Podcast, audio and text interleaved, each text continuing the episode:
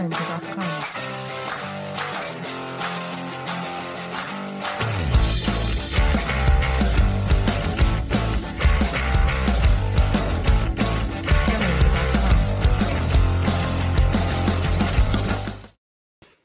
onda? ¿Cómo están? Bienvenidos a Fantasy Bajo la Lupa. ¿Cómo estás, Julio?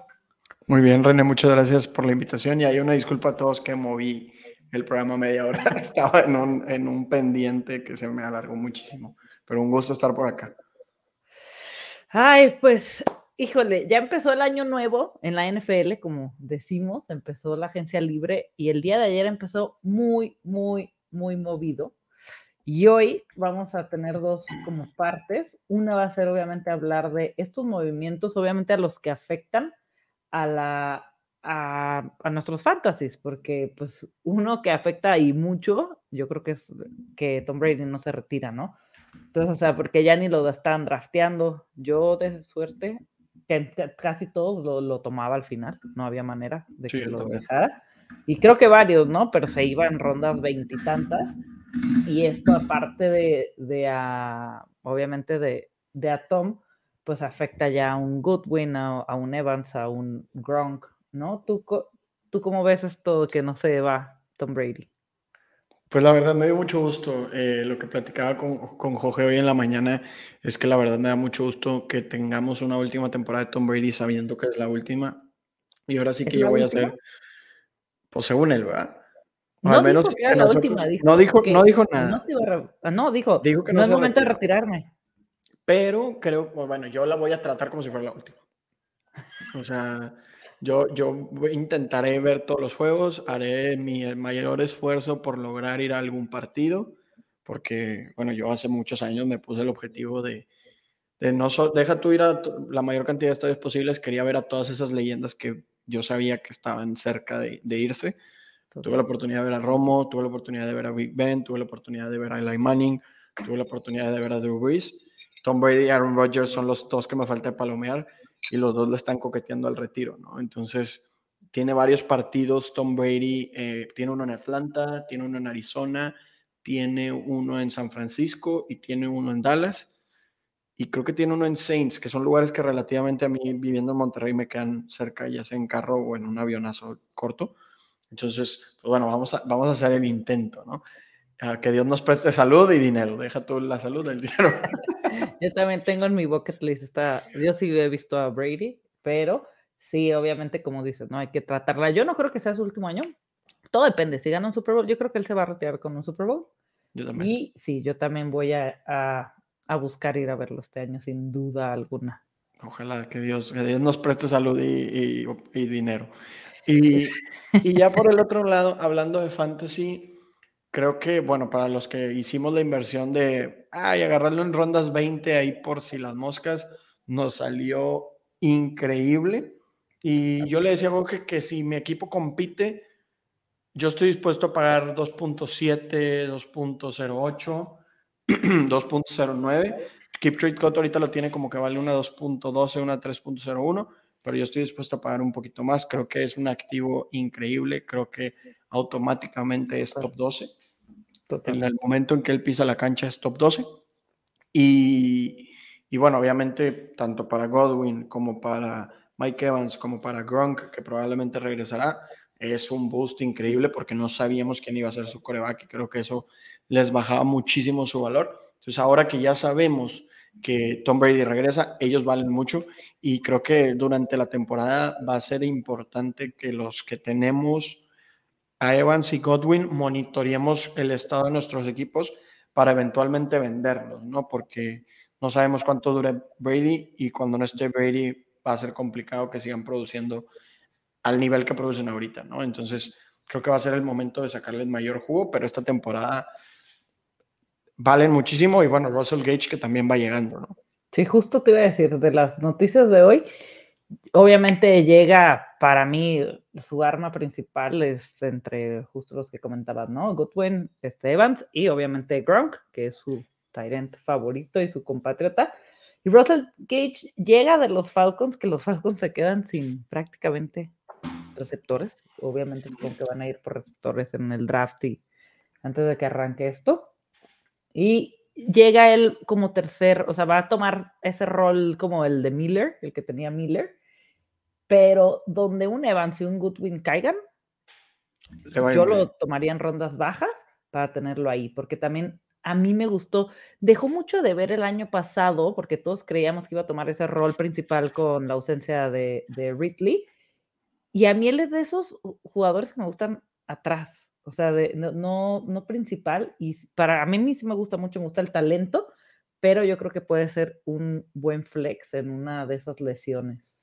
No, y aparte porque juega el slot, ¿no? Que a veces sabemos que Brady lo aprovecha muy bien, entonces creo que juega el slot. Y hablando de Falcons, ¿tú crees que en el pick número 8 tomen a un receptor?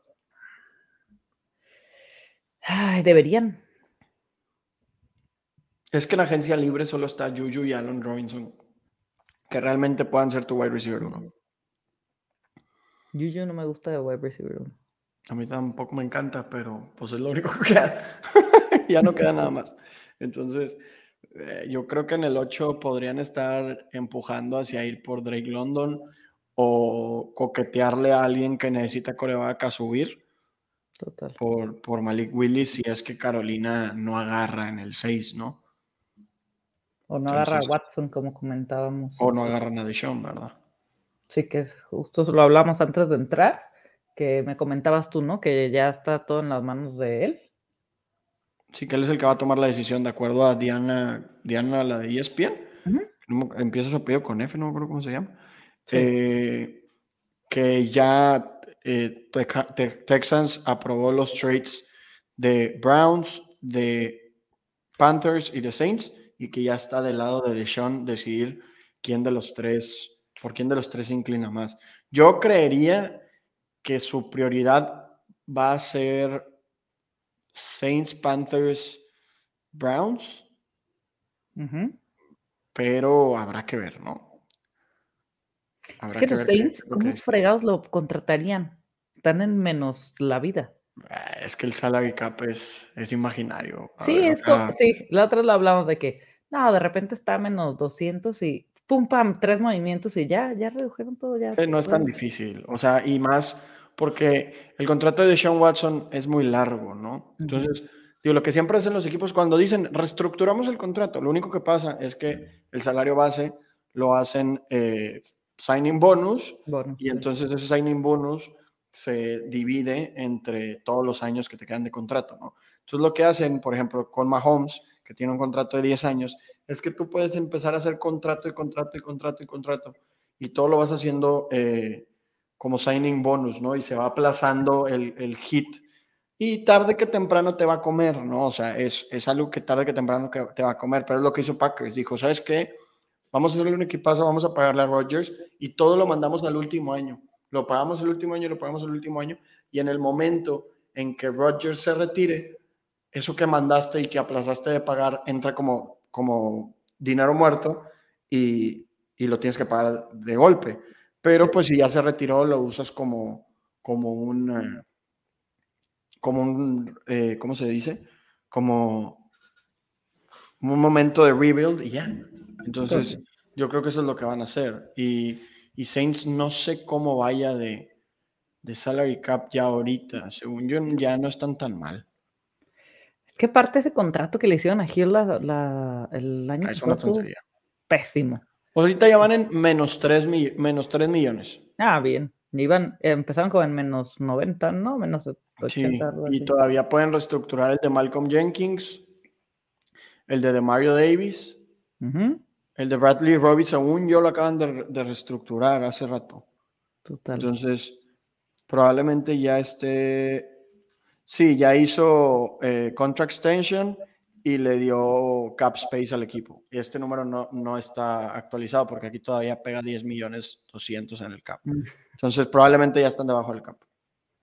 Perfecto. Pues a ver dónde termina el buen Watson. Yo creo que en estos días van a estar este informando y automáticamente los receptores que estén de la mano de Watson van, se van para arriba, ¿no? Michael Thomas. Michael Thomas, a Mari Cooper.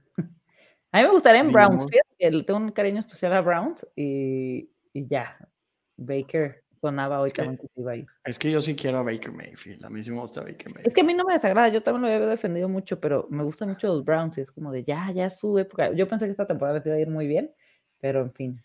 Es que Baker Mayfield estuvo muy lastimado. Sí. Uno que se fue y, y aparte me dio mucha risa porque mucha gente se clavó mucho con Singletary por cómo terminó la temporada y era de que ya es corredor número uno de los Bills y llega G.D. McKissick, que es muy bueno, pero él es buenazo para compartir backfield y va a ser una locura ese backfield otra vez en Buffalo. Entonces no podemos irnos al 100 con Singletary. Con muchísimo cuidado con los Bills, ese backfield va a ser compartido, les gusta, aparte que Allen corra, pues les quita bastantes este, oportunidades a ellos, pero el que se va a ir al cielo es Antonio Gibson. Sí, no, cómo pones a Gibson en un Dynasty ahorita? Mm, a ver, es que lo que, lo que quiero decir es que también hay mucho riesgo con Gibson porque falta mucho para la temporada, son seis meses de aquí a la temporada y no sabemos, o sea, Washington nunca se ha comprometido a que Gibson sea su caballo de batalla, ¿no? Entonces, sí, ahora con esto de que se va McKissick, pues te puede indicar que tal vez se comprometieron a que sea el caballo de batalla, pero todavía queda un rato de free agency y otro rato de, de del draft, ¿no? O sea, en el draft podrían agarrar a alguien día 2, día 3 y compartir ese backfield, ¿no? Asumiendo que eso no pasa. O sea, que si dejan a Gibson como el caballo de batalla. Por encima de él pongo a Jonathan Taylor, a Yabonte, a Nayi, a, bueno, a Nayi no estoy seguro, a Swift, a Brice Hall, a McCaffrey, a Eckler y a Mixon. Y hasta ahí. A, a Saquon Barkley lo pondría en el mismo escalón, pero es un poco más joven. Gibson. Eh, sí, yo creo que pondría a Gibson por encima. A Dobbins lo pondría ahí donde mismo que a él. A Najee también. Entonces, sí, aparte Dobbins tiene 23. Es del 98, creo. Este año cumple 24. Entonces, ah, yo diría que running back 8, 9, 10. Pero ahorita, ahorita tiene riesgo, ¿no? Total. Ay, qué locura. Y luego, un Tyrant que se nos fue, a mí me gustó mucho, es Usoma. Esos Jets están que, la verdad, a mí es de los equipos que más me ha gustado cómo han estado actuando. Los Jets y los Chargers han sido los dos que para mí han tenido una agencia libre hasta el momento buenísima. Creo que, que jugadores muy puntuales que van a reforzar esos huequitos porque cerraron muy bien la temporada. Y para mí los Jets se van con esta incorporación de Usoma, digo, no sé que no es, no llegó este McCaffrey ni el mejor, este, ¿cómo? Receptor, pero para mí el Tyrant Usoma me gusta y a mí Zach Wilson me gusta mucho esta para, para los Dynasty. ¿Tú con Wilson a dónde vas? Porque creo que era como lo ibas subiendo, ¿no? Poco a poco. Sí, yo creo que tiene un límite, ¿no? Creo que el hecho de que no tenga ese upside de mm, correr lo limita un poco, pero en su rango de ahorita que se va como por ahí de coreback 18 es el que más me gusta, ¿no? Lo prefiero sobre Tua, sobre Derek Carr, sobre Kirk Cousins, sobre Tannehill, sobre el mismo Mac Jones. Entonces, creo que de ese escalón que ya está abajo de los de los Rodgers, de los Stafford, de los Jalen Hurts, de los Justin Fields, todos ellos, ya es el que para mí está más arriba, ¿no? Y es en el que he estado apostando, en especial en equipos que, que tengo un buen, muy buen coreback 1, entonces me espero a mi coreback 2. Digo, mmm, Zach Wilson o Tua, Zach Wilson, o sea, creo que, como tú dices, tiene un muy, muy, muy, muy buen potencial. Creo que le están armando padre el equipo. Yo a mí sí, y Usuma tampoco se me hace un Tyrend así increíble, pero, pero pues bueno, ya tiene ahí un Tyrant porque antes no tenía. Está Corey Davis, está Elijah Moore, está Jameson Crowder, que bueno, no sé si se vaya a quedar. Y pues en el draft hasta podrían traerle a alguien, ¿no? Entonces creo que poco a poco le están armando ese equipo que todos queremos ver que, que se lo armen un coreback. Y creo que los Jets van por buen camino y pueden, pueden ser un, una buena competencia para, digo, tampoco como para llevarse el, el título de la división, pero sí para estar molestando, ¿no? O sea, sí para estar aspirar a un comodín o estar peleando por un comodín aunque te quedes en la raya. ¿no? Totalmente. La llegada de Michael Trubisky a los Steelers fue de las más sonadas el día de ayer y la que no veíamos venir. ¿Qué tanto para ti afecta esto para Deontay Johnson? Nada, la verdad es que Big Ben, o sea, Big Ben yo lo respeto mucho, creo que es un coreback increíble y por eso lo mencioné ahorita, ¿no? Cuando dije, eh, me ha tocado ver a los mejores corebacks de, de nuestra época, mencioné a Big Ben, ¿no? ¿Por qué? Porque lo respeto mucho. Pero yo, pero yo respeto mucho al Big Ben que me tocó ver hace 10 años en el partido de Cowboys contra Steelers en el estadio de los Cowboys. No al Big Ben que, vi los últimos, veíamos los últimos dos años que no lanzaba la bola más allá de 20 yardas. Entonces, Mitchell Trubisky es, en el peor de los casos, lo que era Big Ben, ¿no? Y Deontay Johnson le iba bien con Big Ben. Entonces, para mí, no, no veo por qué eso le afecte a Deontay Johnson. Creo que ahorita que está como wide receiver 10, 12, 15 aprox, es un buen valor todavía, es un precio en el que sí me gusta tomarlo porque creo que tiene ese upside de estar aún más arriba cuando ya te empieza a tener un coreo competente, ¿no? Claro que uno de los red flags es que sus rutas eran muy cortas, pero también, pues bueno, Big Ben no podía lanzar muy lejos, ¿no? Entonces tampoco se lo podemos achacar a Deontay Johnson. Sí podía, un, un pase largo por partido. Uno por partido. y era para Deontay. o a veces para Claypool. Es, yo siento que esto va a hacer como repetir, mientras esté Trubisky, un poco la, la dinámica con Najee Harris ni que va a, o sea, va a beneficiar al volumen de Najee por el hecho de que no pasa tanto y tanto Framework como Najee se pueden ver beneficiados porque va a seguir, como dices, el mismo esquema de Rotisberger, ¿no? Habrá que ver, habrá que ver porque también yo, yo, y lo he dicho muchas veces, la probabilidad es que Trubisky le vuelva a ir mal, es lo más probable, ¿no? Así como fue con Sam Darnold. Pero existe un rayo de esperanza, un, una luz por ahí, ¿no? Que, que a Trubisky le fue mal, pero era Matt Nagy, ¿no? Y hasta eso no le iba tan mal, era mediocre o un poquito bajo de mediocre. Nos dimos cuenta esta temporada con Justin Fields que el problema era Nagy. Pero ¿qué tal si Nagy estaba eh, escondiendo los talentos de Trubisky? Puede ser. No lo creo. Puede ser. Entonces, yo sí le doy la duda, ¿no? El privilegio de la duda. Y, bueno, habrá que ver qué hace con ella, ¿no? Probablemente la haga bolita y la tire a la basura, el privilegio de la duda, pero también existe un escenario donde le va bien. Total.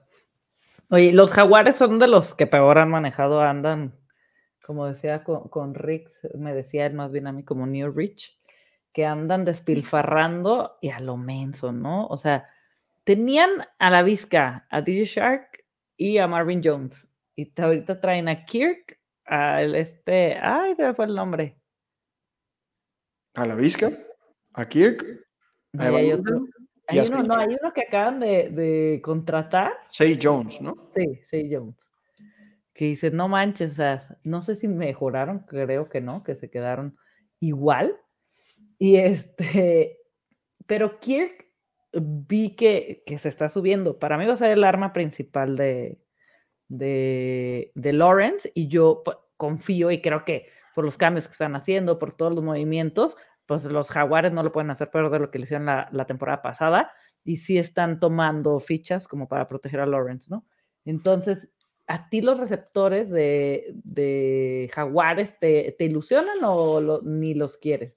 No, la verdad es que ni los quiero y a Trevor Lawrence tampoco. O sea, Trevor Lawrence ahorita es coreback 11 en Keep Trade Cut dame a Justin Fields que está en el 12 o dame a Russell Wilson que está en el 10. La verdad es que la organización es una basura y yo sí le tengo miedo a que echen a perder a un prospecto increíble como lo es Trevor Lawrence, ¿no? Creo que rodearlo de armas, sí, Christian Kirk es bueno. Yo no le estoy aquí para tirarle a Christian Kirk porque creo que Christian Kirk es bueno. Pero a ver, tirar el dinero a la basura con Say Jones, eh, darle 21 millones a Christian Kirk cuando pudiste haber dado 20 por Amari Cooper, que creo que es indiscutiblemente mejor que Christian Kirk. Y aparte darle una cuarta, pues dices, vaya, mejor doy la cuarta por Amari, gasto un poquito menos y es mejor y le puede ayudar muchísimo a Trevor Lawrence, ¿no? Entonces, son ese tipo de decisiones que dices, ay, ¿por, qué? O sea, son decisiones que te van a costar. Sí, ahorita tienes mucho cap space, jajaja, qué padre, pero en un futuro no lo vas a tener. Totalmente. Ese es el problema.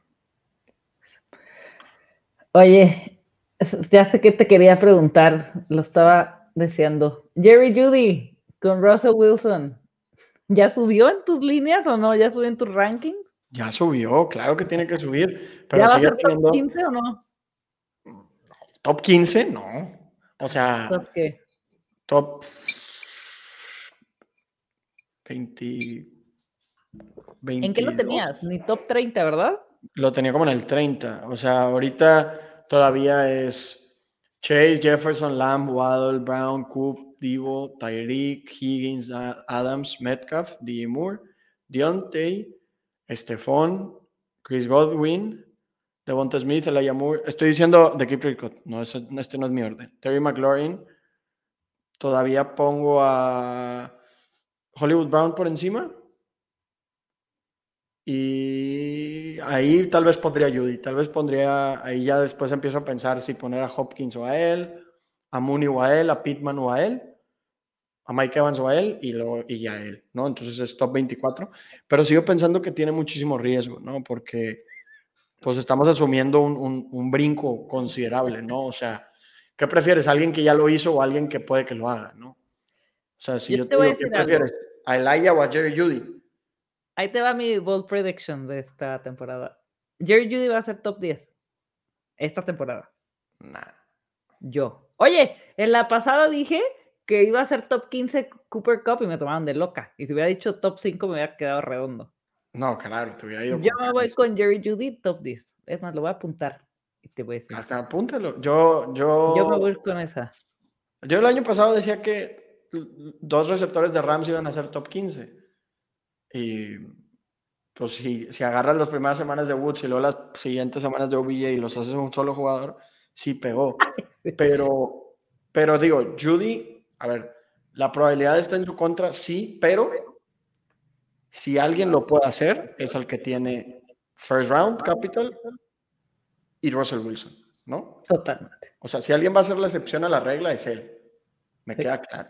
O sea, ahora yo ya no estaría tan dispuesto a apostar en contra de él, pero lo si- sigo prefiriendo, por ejemplo, el Elijah Moore. ¿Por qué? Porque el Elijah Moore ya lo hizo, ¿no? Entonces, pero ahora sí no me molesta ver a Jerry Judy en el top 20. ¿Por ¿Crees que McLaurin tenga mejor temporada como de la mano de Carson Wentz que Judy este año con Russell Wilson?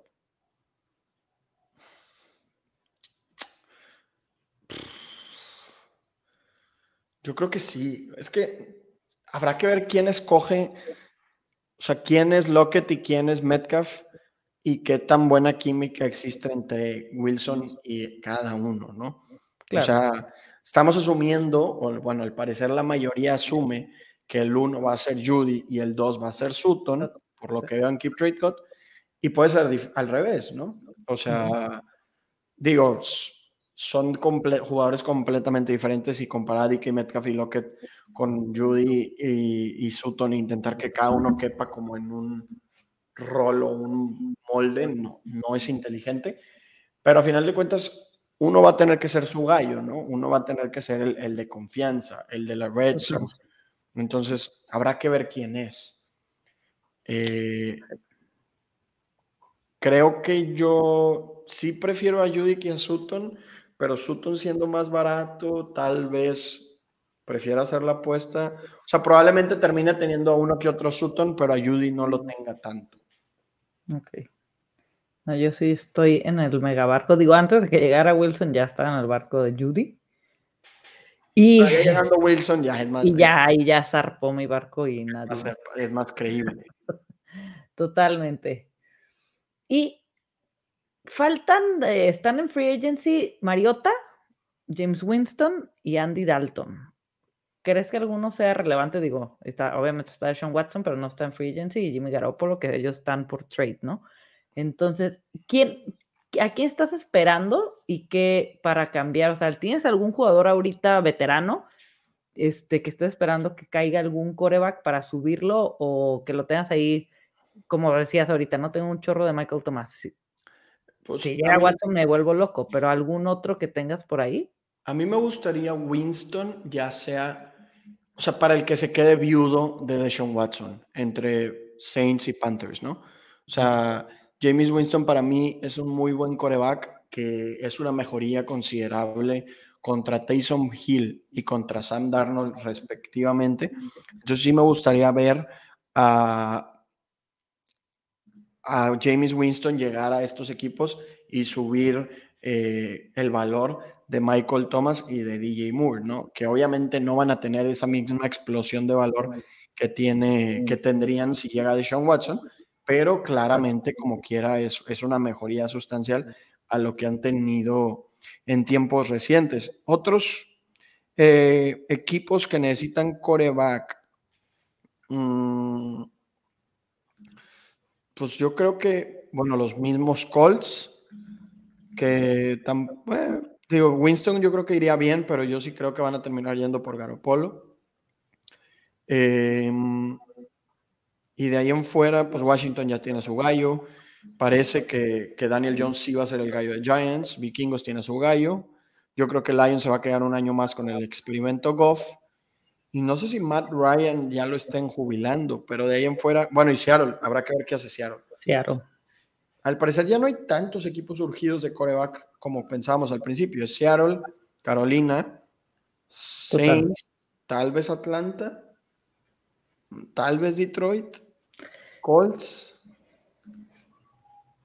y ya. Es que justo con, esa, con esto nos pasamos a los rookies. ¿Dónde ves a Malik Willis? Porque todos lo veíamos, bueno, no todos, pero lo veíamos mucho tirada para los Commanders. Y Commanders ya tiene a su gallo. Commanders ya tiene al querido Ingy Wentz. Entonces, ¿tú dónde ves a Malik Willis?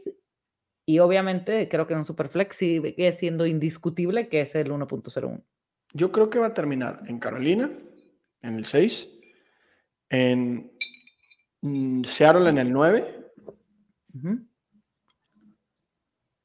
Pero y ya después no hay nadie que lo pueda agarrar hasta más tarde. Entonces yo sí creo que va a terminar habiendo un trade-up. O sea, yo creo que si, si se llega a salir Malik Willis del 10, ya va a haber gente, eh, equipos empujando por subir por él. O sea, yo sí creo que, va a haber varios equipos empujando por él, ya sea para tenerlo inmediato titular o para construir eh, y tenerlo de titular el siguiente año, ¿no? Si los Pero yo creo que si Malik Willis se queda top 15, o sea, si no se cae del top 15 del draft, yo lo tomo en el 1.01. Si los Steelers lo toman, que digo, yo creo que ese movimiento los Steelers de ir por, por Trubisky es su contrato de dos años y deberían de ir este o el siguiente por un coreback para que ya en dos años sea su titular, ¿no? En caso de que Malik Willis, por azares del destino, que luego la NFL pueden pasar mil y un cosas, suban, vayan por él, ¿sería tu 1.01?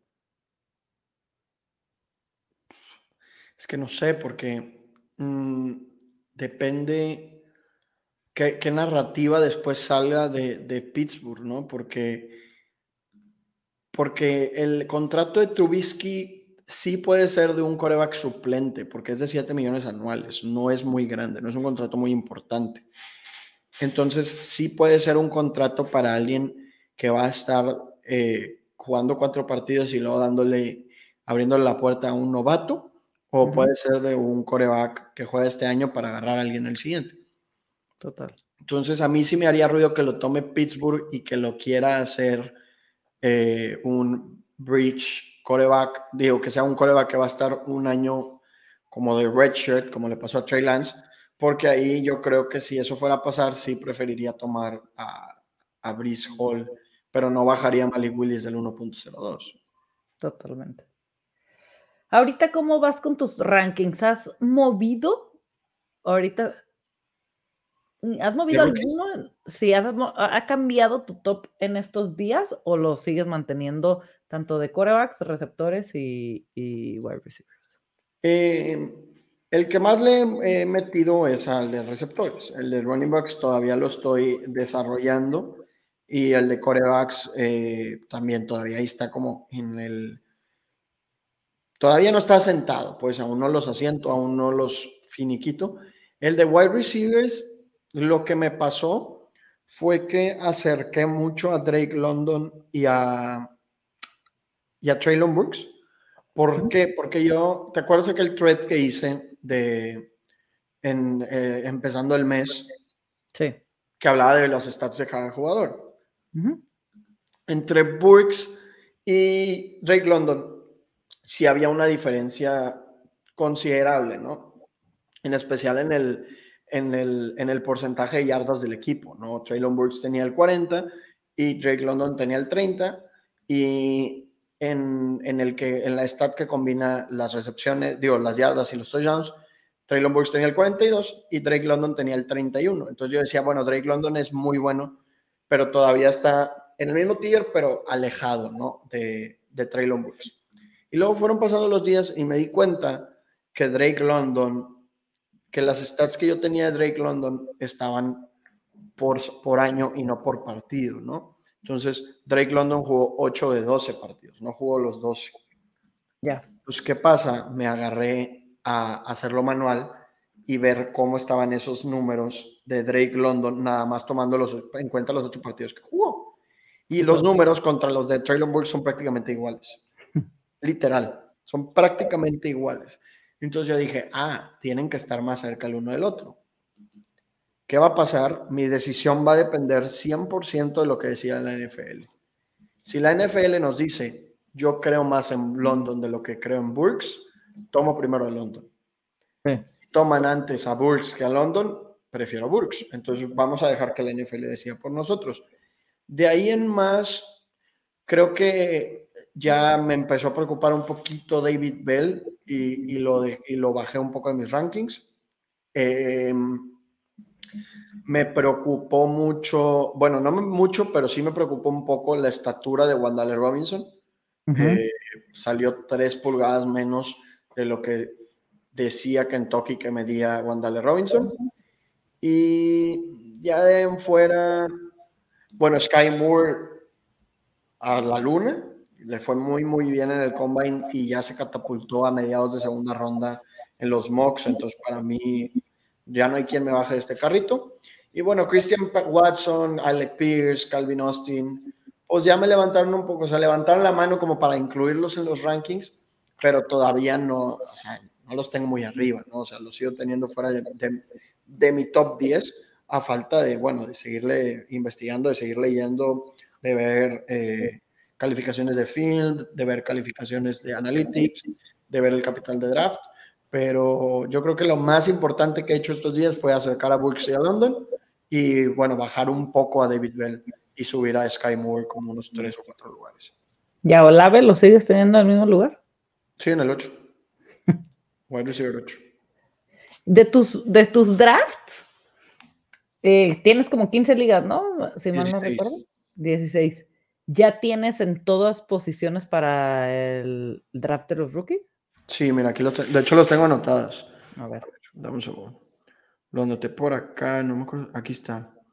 Tengo, mm, creo que aquí me faltó de, incluir una liga, pero X. Tengo una vez el 101, una vez el 102, tres veces el 103, tres veces el 104, el 5, el 7, el 8, el 10, el 11, el 12, el 1, y luego dos veces el 02, del 2.02, dos veces el 2.03, dos veces el 2.08, dos veces el 2.09 y dos veces el 2.10.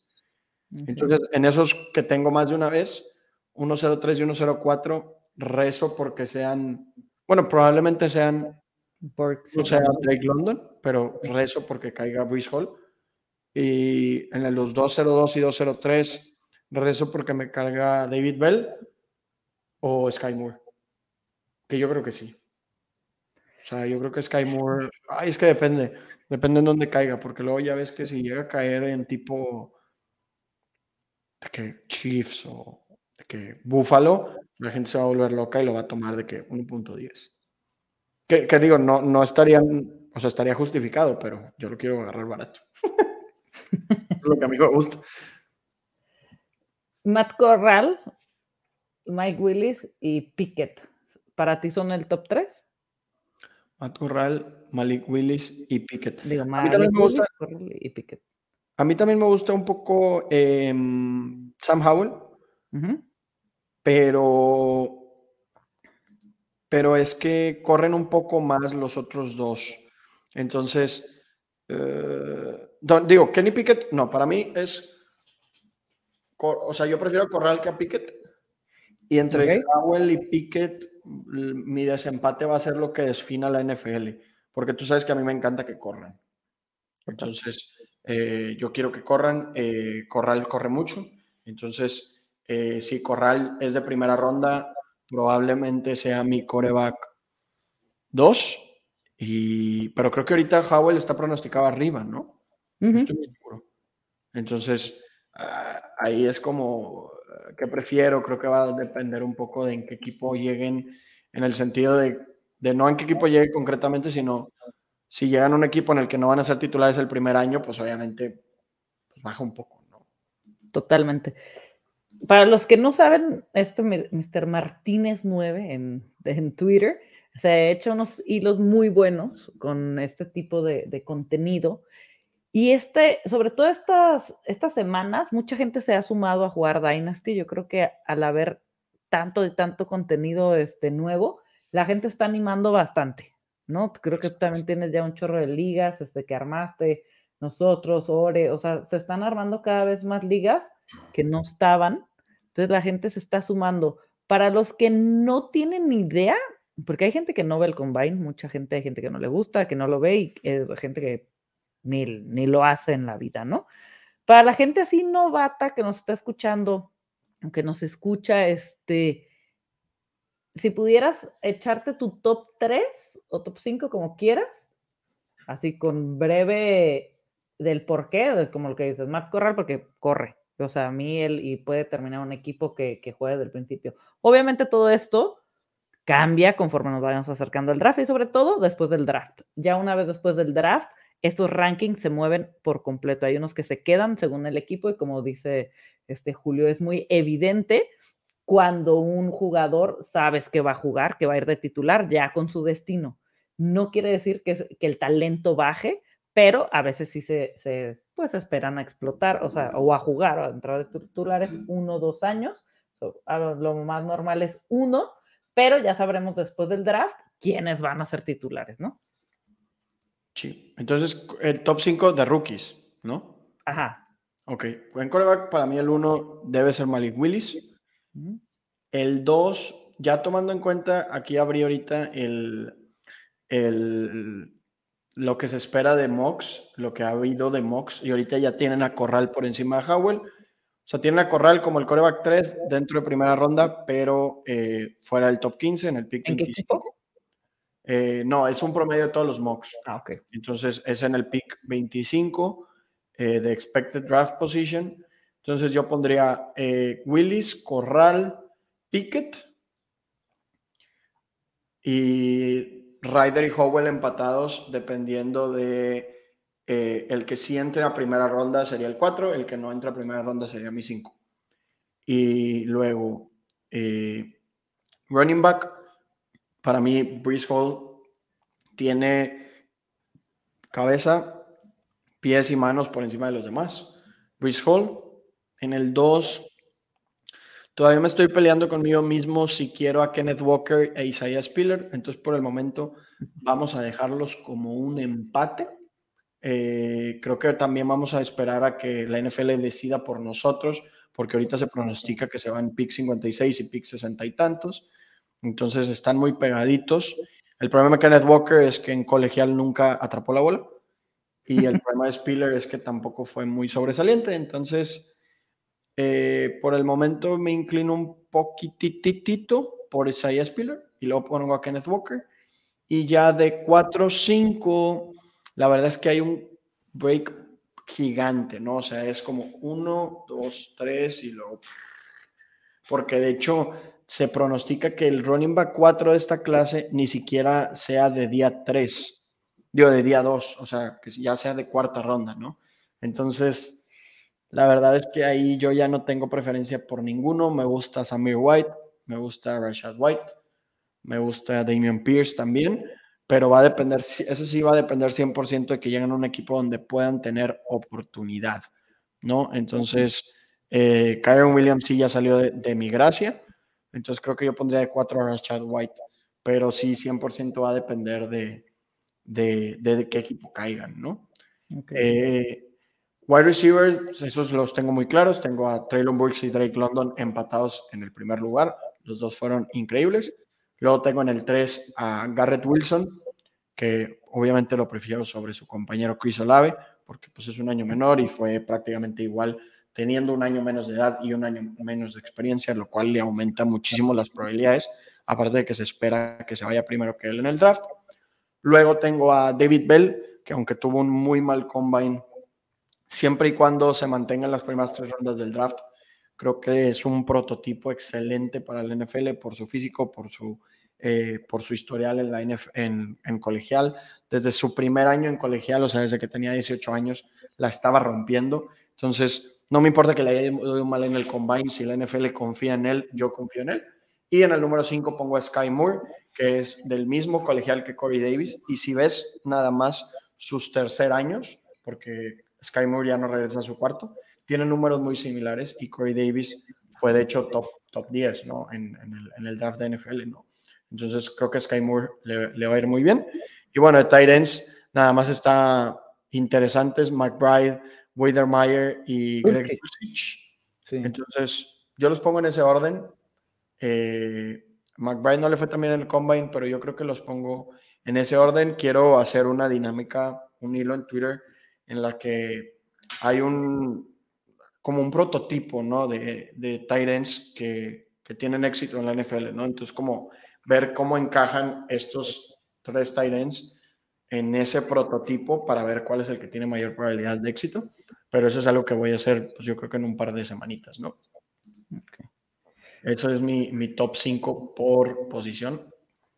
A mí Dulce me encanta, el Tyrant. Digo, tampoco creo que venga algo así como una camada increíble, ¿no? O sea, el único que se pronostica que entre en ronda 2 es Trey McBride. Eh, Dulcich y Withermeyer sí se proyecta que se queden en día 2, o sea, top, eh, primeras tres rondas. Y luego ya los demás son de día, de día 3, ¿no? Que no nos interesan en, en lo absoluto. Totalmente. Por acá nos hizo una pregunta que me parece muy interesante, porque a ti te gusta Ridley, ¿sí, no? ¿En qué ronda vale la pena agarrar ahorita a Ridley después de la sanción que, que, recibió? Para los que no saben o no están al pendientes, Ridley lo multaron por haber apostado 1.500 dólares en la NFL y está suspendido mínimo un año su suspensión todavía no es, o sea, todavía no, no sabemos si va a ser más de un año, pero la siguiente temporada se la pierde totalmente. Y Ridley, la pasada no estuvo jugando por temas de salud mental, él decidió no jugar. Entonces ya serían dos años consecutivos mínimo. Entonces sería ver el ritmo, la edad, no es lo mismo entrenar fuera del campo que estar dentro de la NFL ¿Tú cómo lo ves? ¿Ya lo dejaste de draftear? ¿Lo estás drafteando? ¿Qué, qué harías? No me, no me, ha tocado tener ningún draft. Bueno, sí, me tocó uno, pero se fue muy temprano Calvin Ridley. Mm, Keep Trade Code lo tiene en el 162, nada más que el problema de Keep Trade Code es que incluye ya a los novatos y aparte los picks, pone a los picks del 2023 y del 2024 y rankea todo junto. Entonces, no estoy tan seguro qué, qué rango es, qué rango tiene ya tomando en cuenta esto, pero es wide receiver 57, que a mí se me hace muy, muy, muy barato. Yo tomaría Calvin Ridley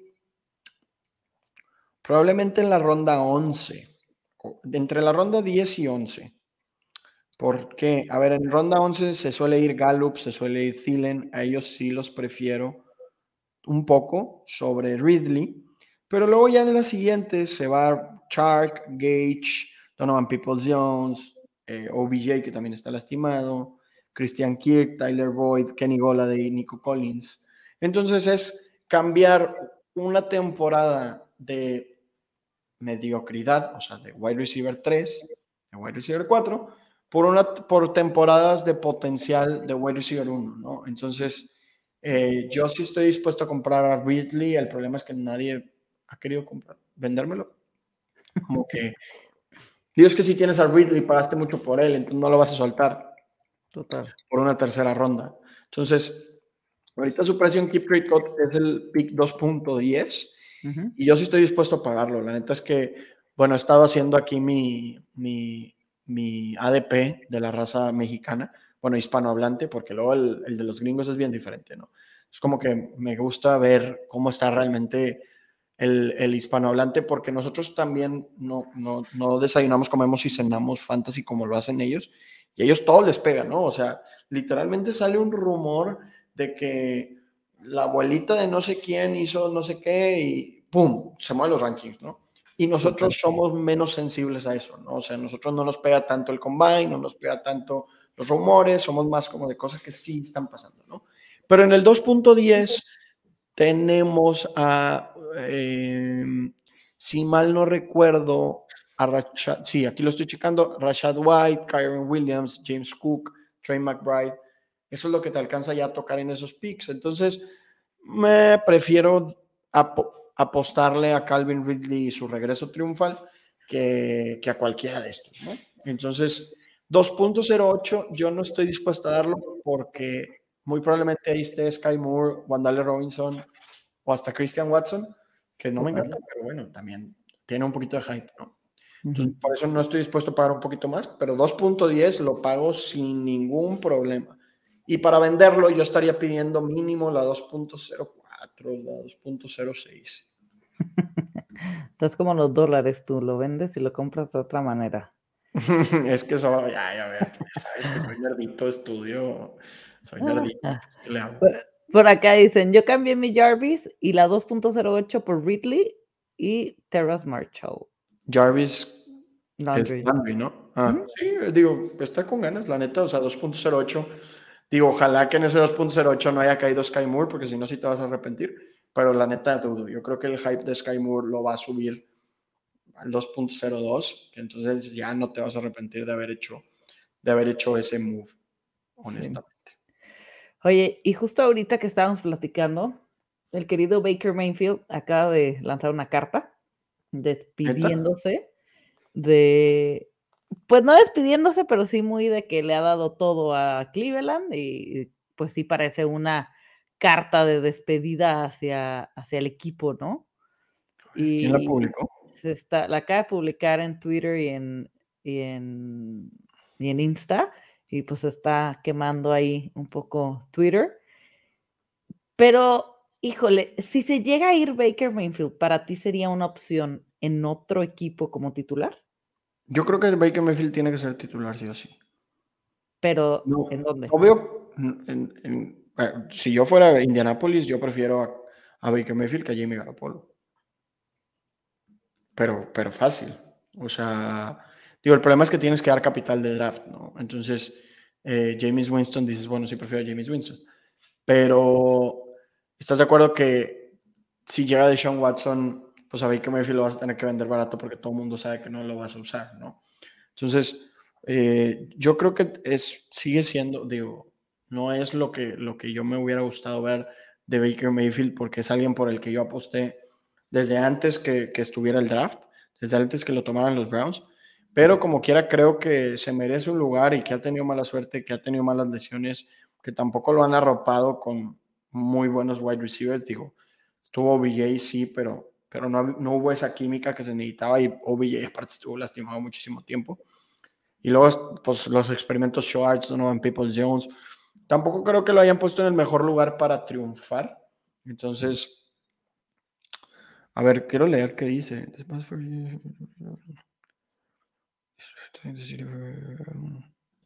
I have no clue what happens next. Sí, pues ya sonó las campanas, ya salió todo lo de Watson, que puede, si Watson dice me voy a Browns, pues Browns avienta a Baker a la basura, ¿no? Qué feo, ¿no? Qué fea posición, porque es como de, pues estás en manos de Watson. Si Watson viene, pues no hay manera que seas, pero pues si no nos cae algo mejor, pues te friegas y eres el titular, ¿no? O sea, poner a los jugadores en esas posiciones eh, ha de ser horrible. Sí, está muy feo, la verdad. Y aparte a mí te digo que me da coraje que Baker Mayfield quiere tanto a Cleveland como equipo y como ciudad que prefirió jugar lastimado y bajar su valor en los ojos de la NFL que dejarlos morir. Y yo creo que eso fue un movimiento muy tonto de su parte. O sea, creo que si el equipo no te ha demostrado esa fidelidad. A ver, al final de cuentas esto es un trabajo, para ellos es un trabajo, de esto van a comer toda la vida. Si tú eres Baker Mayfield y la empresa que te contrata no te demuestra fidelidad, tú no tienes por qué mostrarles fidelidad. Totalmente. O sea, basta con este cuento de, de que los equipos le deben fidelidad. A ver, lo que hizo Randy Gregory hoy. Yo apoyo a Randy Gregory. ¿Por qué? Porque si la Cowboys le quiso meter una cláusula con la que él no estaba de acuerdo por abajo del agua, él tiene todo el derecho de mandarlos a la fregada e irse con otro equipo. Entonces, Baker, si no estabas al 100, si tenías un hombro zafado, si tenías molestias en la rodilla, si tenías molestias en el hombro, si molestias en el codo, ¿por qué estás jugando? No, no se han comprometido contigo, no te quisieron dar una extensión, no tienes por qué estar ahí devaluándote. O sea, él se devaluó muchísimo porque jugó lesionado y luego él dijo, no, ya no estoy lesionado, voy a jugar. Y él estaba jugando lesionado y estaba jugando mal. Entonces ahí la hora vale menos. no aprendió nada de Antonio. no aprendió nada, no aprendió nada de muchos jugadores a los que los terminan mandando por la puerta de atrás. ¿Qué le hizo Colts a Andrew Locke? Digo a Andrew Locke, a Peyton Manning. Sí, total. Por la puerta de atrás. Total. ¿Qué pasó? Andrew Locke solo jugó una temporada y media más que Peyton Manning y Peyton Manning ganó un anillo. Entonces, aprende. Si el equipo no te quiere, no tienes por qué estar arriesgando el pellejo por ellos. Sí. Mahomes, claro que debe arriesgar el pellejo. ¿Por qué? Porque le dieron un contrato de 10 años. Sí, a ese sí le, le pusieron ahora sí todas las canicas. Pero y eso es confiar en tu coreback. Ya ve que no. Y, si, y, él tenía que, a ver, si sabes que tampoco eres el más habilidoso del planeta, no te pongas en, en todas las de perder. Totalmente. Ay, qué locura. Oye, una predicción, yo sé que es muy pronto, pero así como la que yo te aventé de Jerry Judy, que ya la apunté, ¿tienes alguna predicción loca para el 2022? De em, bueno, me lo, vas a poner con un slash, ¿ok? Ok. Este depende 100% de dónde llega de Sean Watson. M. Michael Thomas slash DJ Moore, top 5.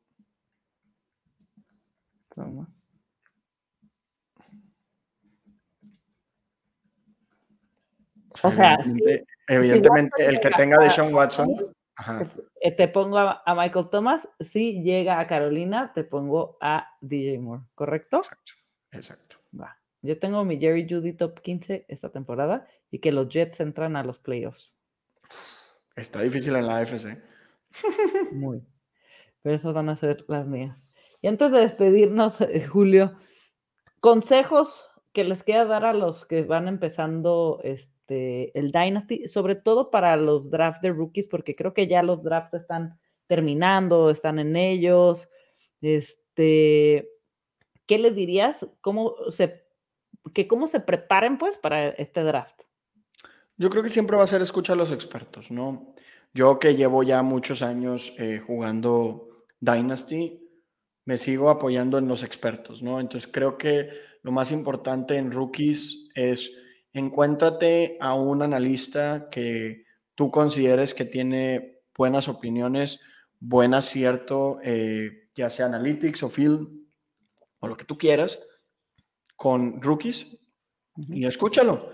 Y escucha sus argumentos y escucha los argumentos de otro y de otro y de otro y forma el propio.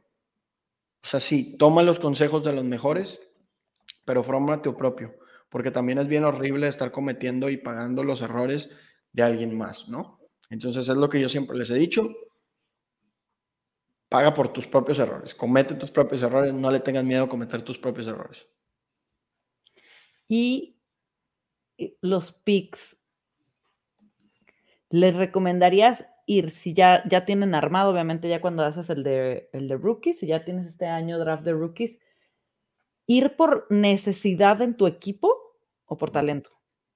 Siempre por talento. O sea, a ver, si, si está un tier igual de talento, a ver, por ejemplo, en un caso, imagínate que tú tienes a Lamar Jackson, Trey Lance y mm, Lamar Jackson, Trey Lance, y que también tienes a Deshaun Watson y a Jimmy Garoppolo. Pues en el 1-0-1, si nadie te lo quiere cambiar, pues agarra Breeze Hall. O sea, tampoco vas a amontonar corebacks a lo menso y más si consideras que tu liga Porque hay ligas, también depende mucho de las ligas, ¿no? Porque hay ligas que luego son bien temerosas para hacer trades. Entonces, si vas a agarrar a Malik Willis y luego lo vas a tener ahí atorado, como tu coreback 5, pues mejor agarrar a Brees Hall.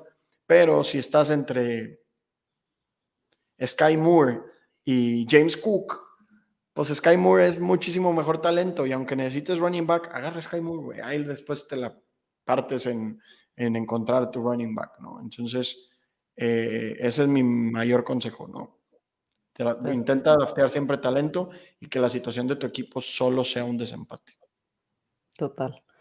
Varios preguntan que sí. Y llega Browns, por acá el buen Rick Omar si llega a Browns, que es lo más probable, por lo que te, digo que con lo de Mayfield ya eh, todos Yo llevo una hora aquí, no, no estoy leyendo, no estoy leyendo lo, que está pasando en esta hora. Eso es lo de eh, Baker, que se está despidiendo, entonces todo apunta, y no sabemos si es como dices, ¿no? Como los gringos explotan y son más este, sensibles, pues obviamente como jugador, si tú lees que Watson tiene tu futuro en sus manos, pues, claro que te pega y das un, tú no sabes si este trae unas copas encima, le dio el, sentimiento o no se va a ir para allá, ¿no? Pero en caso de que llegara a estar en Browns, tu predicción de Michael Thomas y DJ Moore, o sea, ¿meterías a alguien por ahí? O sea, ¿meterías a Mari Cooper?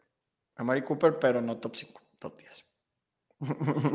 no confío tanto, o sea, bueno, es que con Deshaun, con Deshaun te doy top 8 con Amari.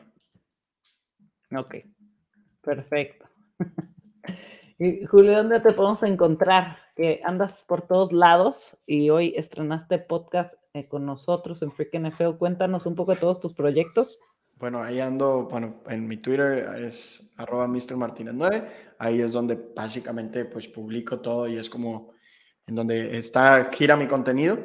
Pero bueno, también estoy eh, para hablar de Dynasty y de fantasy en general estoy con Jorge en eh, pase pantalla, que es pase pantalla guion bajo FF en prácticamente todas las plataformas, dígase Twitch, dígase YouTube, Twitter eh, y YouTube.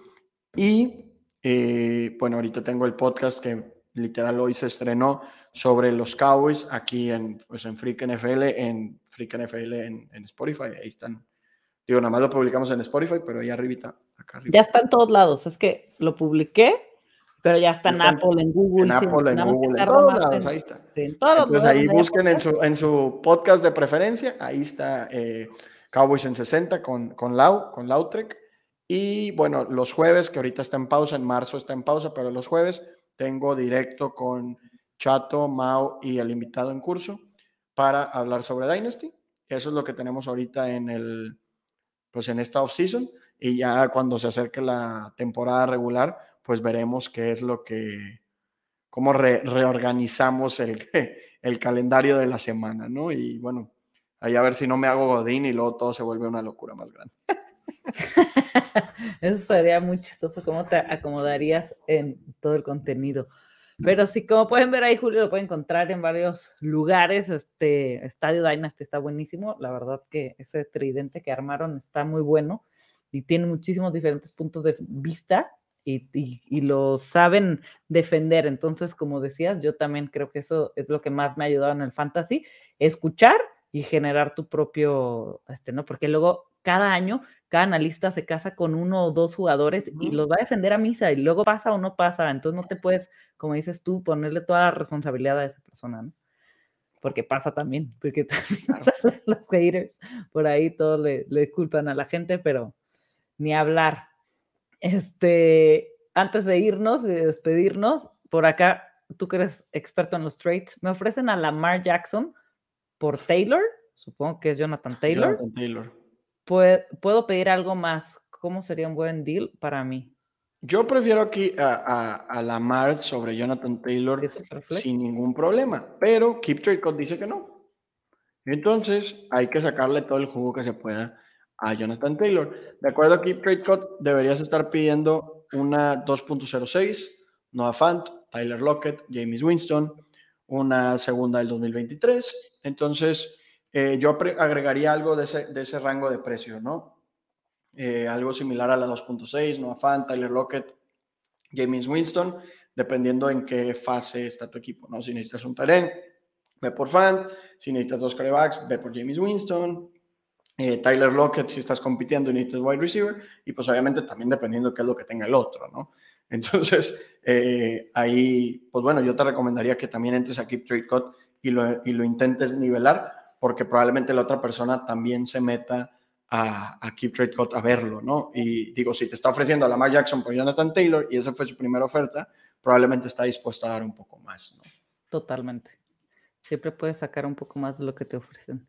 Saludos desde Pachuca, estoy desde la temporada pasada, no me los pierdo. Muchísimas gracias. Esta temporada se van a venir hacia Pachuca. Cosas buenas.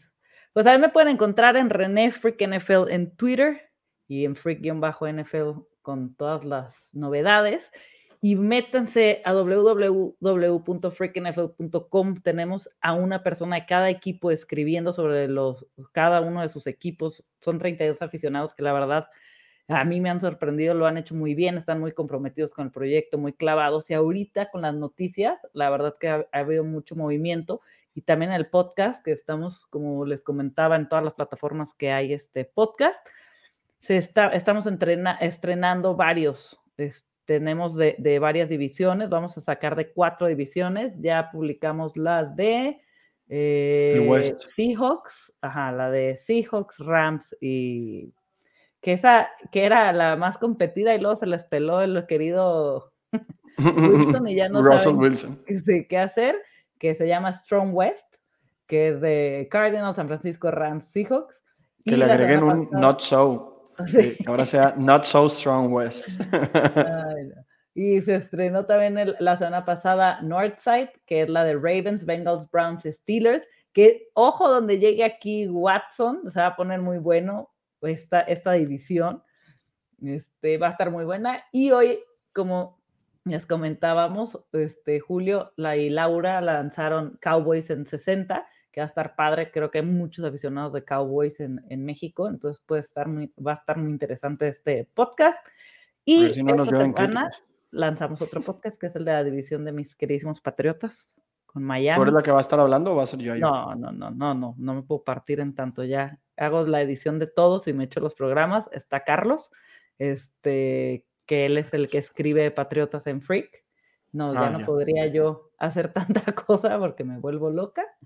Y falta también la división de los Raiders, Broncos, Kansas y Chargers. Ellos graban la última semana de este mes. Entonces van a ser esas cuatro divisiones. Vamos a arrancar. ¿Quién, escribe por Broncos? Alex Jacks, ah. nuestro querido Bronco. Sí, está padre. Esa, esa va a estar muy padre. Es que, ¿sabes qué pasa? Digo, no es.